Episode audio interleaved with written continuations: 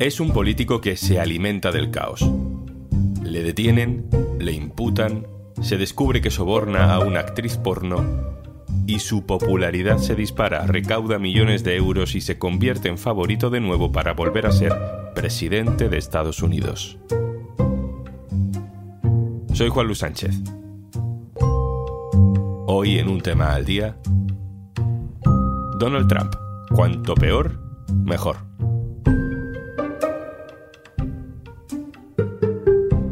Una cosa antes de empezar. Hola, soy Juanjo de Podimo. Sabes que Podimo es una app en la que puedes escuchar un montón de podcasts de True Crime, conversaciones loquísimas, entrevistas, humor, vamos, un poco de todo. Y por ser oyente de un tema al día, te regalamos 60 días para que puedas escucharlo todo gratis. Entra en podimo.es barra al día y consigue tus dos meses completamente gratis. We have just gotten word former President Donald Trump has been indicted by a grand jury in New York. Trump was under Conteniendo las investigation by the exclamaciones de sorpresa, así anunciaba la cadena Fox la imputación del que ha sido, en parte, una figura criada en sus brazos mediáticos, Donald Trump. La conmoción es lógica. Ningún presidente o expresidente de Estados Unidos ha sido antes procesado, detenido, llevado ante un juez por cometer algún delito. A Trump se le imputan 34 cargos. En realidad es el mismo delito repetido 34 veces. Falsificar documentos para ocultar los sobornos a una actriz porno para que ella no contara sus relaciones en plena campaña electoral de 2016. Lo que para algunos podría ser un asunto privado, mm, en realidad no lo es, porque tener a un presidente sobornando o siendo chantajeado es algo grave para la seguridad de un país incluso, y porque Trump se quiere volver a presentar a las elecciones y todo este lío va a coincidir con la campaña electoral en un país totalmente dividido en torno a su figura. María Ramírez, corresponsal internacional del diario.es, hola. Hola, buenas. María, resúmenos un poco el caso que lleva a Trump ante el juez. ¿Quién es Stormy Daniels? Stormy Daniels es una actriz que empezó en el cine porno y ahora es presentadora de reality shows. En 2016, durante aquella campaña electoral presidencial, intentó vender una historia sobre su supuesta relación con Trump años antes al National Enquirer, que es un tabloide de cotilleos y cuyo editor es amigo de Trump. Y sabemos que en varias ocasiones este editor compró historias de amoríos y otras historias negativas sobre Trump y no las publicó. Las compraba para quitarlas de la circulación, que es una práctica habitual de los tabloides de Nueva York, se llama catch and kill, algo así como pesca y mata, mata la historia. Y ahora esta práctica es clave eh, en la imputación de Trump. En el caso concreto de Stormy Daniels, lo que sucedió es que el National Enquirer la puso en contacto con Michael Cohen, que es una especie de abogado eh, que ayudaba a Trump, y según la confesión de Cohen, él hizo de intermediario para Trump y le pagó en su nombre 130 mil dólares para que Stormy Daniels callara y Trump le reembolsó. María, decíamos al principio que de entre todas las causas pendientes que tiene Donald Trump en la justicia, entre ellas por el asalto al Capitolio, esta parecía la menos grave o, o la menos sólida y sin embargo es la primera que le sienta en el banquillo. ¿Qué peso puede llegar a tener este caso?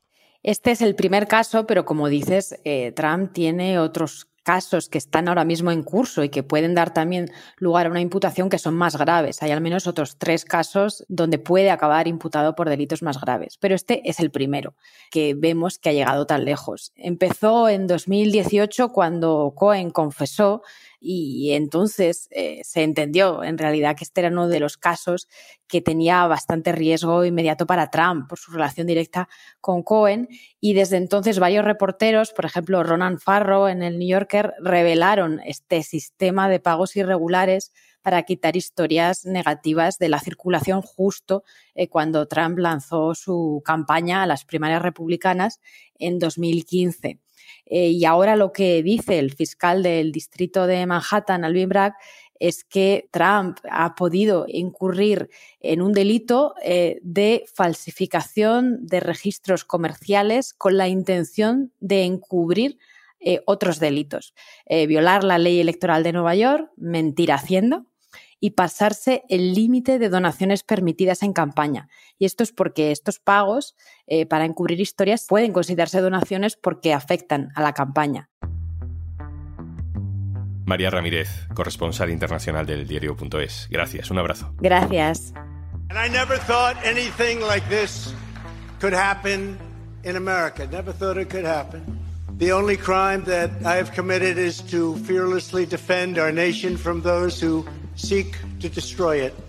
Este es Donald Trump, ya hablando desde su casa en Florida después de pasar por el tribunal y dar su versión de los hechos ante el juez. Él dice que todo esto es un ataque por defender a la nación contra aquellos que quieren destruirla. Y es un mensaje que le funciona. La expectación ya antes de la detención era máxima, se montó un circo considerable en la calle alrededor de los juzgados. Desde un día antes de la cita de Trump ante el juez ya había gente concentrada a favor de Trump, aunque también en contra.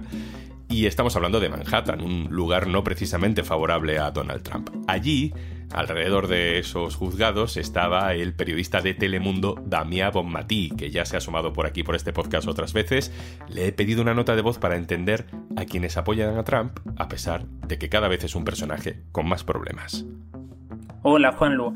Sí, justamente antes de cubrir estas protestas a las puertas del tribunal aquí en Nueva York, eh, ya veíamos algunas encuestas que dibujaban cómo esta imputación está reforzando la campaña de Trump para 2024 y hablar con sus simpatizantes aquí en la calle eh, solo me hizo ver que sí, que están ganando músculo a través de este proceso judicial. Lo engloban todo en una persecución política contra el expresidente. Usan argumentos como que otros expresidentes fueron infieles, véase Bill Clinton, o que Trump no hizo directamente el pago de 130 mil dólares a la, a la actriz porno Stormy Daniels. Varios manifestantes habían estado en el asalto al Capitolio en Washington en 2021 no es insignificante eso, pues eh, para ellos esta imputación se convierte en una supuesta prueba más de esas conspiraciones que defienden, ¿no? Conspiraciones de que el sistema electoral, judicial, político está en contra de su candidato. También ese impulso para la campaña se ve en la cadena conservadora Fox News, no siempre referente de veracidad, pero si un buen lugar para tomar eh, el pulso a lo que piensa el entorno de Trump, en Fox decían que si finalmente había una foto de Trump detenido, sería lo mejor para la campaña y anticipaban camisetas de marketing electoral con un Trump serio mirando a cámara. Vamos a buscar otro análisis de alguien que escribe frecuentemente en el diario.es sobre Estados Unidos. Carlos Hernández Echevarría, hola. Hola, ¿qué tal, Juanlu? ¿Cómo estás? Carlos intenta ayudarnos a entender cómo es posible que a Trump le venga bien que le imputen, que le relacionen con sobornos a una actriz porno, que le detecten pagos falsificados. ¿Cómo es posible que de todo esto salga reforzado? A ver, ahí hay que hablar un poco del corto plazo y del largo plazo. En el corto plazo, desde luego, sale reforzado. Porque, bueno, mm, yo conozco pocas personas y pocos políticos que se sientan más cómodos en ser la víctima. Si es que Trump ha construido su identidad política y su atractivo en no solo ser una víctima de la persecución, de las élites, de tal, sino que los suyos se vean también como víctimas, ¿no? Entonces, en el corto plazo esto solo le podía salir bien. Ahora, en el largo plazo, ¿qué va a pasar? Eso puede ser muy diferente. Una cosa es que ahora mismo haya un movimiento, digamos, de solidaridad republicana a su alrededor, y eso es muy diferente a que de repente si empiezan a llegar condenas, si el juicio se complica, si salen otras acusaciones como parece que va a ser y le imputan de nuevo antes de que empiecen a votar los republicanos en primarias varias veces, hoy le beneficia. ¿Qué pasará en el futuro? Es otra cosa le beneficia, pero le beneficia mucho, ¿no? Hasta el punto de que ha recaudado, dicen que más de 4 millones de dólares en las 24 horas siguientes a, su imputación. Sí, sí, le beneficia muchísimo. Y eso tiene que ver un poco, yo creo, con las dinámicas eh, electorales dentro de los republicanos. Es decir, el argumento de los que no son Trump mm, no son que Trump sea malo, si es que al electorado republicano en general le encanta Trump. Entonces, digamos que su argumento es como, bueno, no es que Trump esté mal, no es que lo que Trump piensa eh, sea malo. Es que nosotros a lo mejor ganamos más fácilmente, ¿no? Podría ser el argumento de sus rivales en las primarias. Pero claro, el electorado cuando le ve ahí detenido, pasando a disposición judicial, digamos que esa solidaridad se vuelve muy, muy fuerte. ¿En qué se nota eso? Tú lo has dicho. En el dinero y en las encuestas.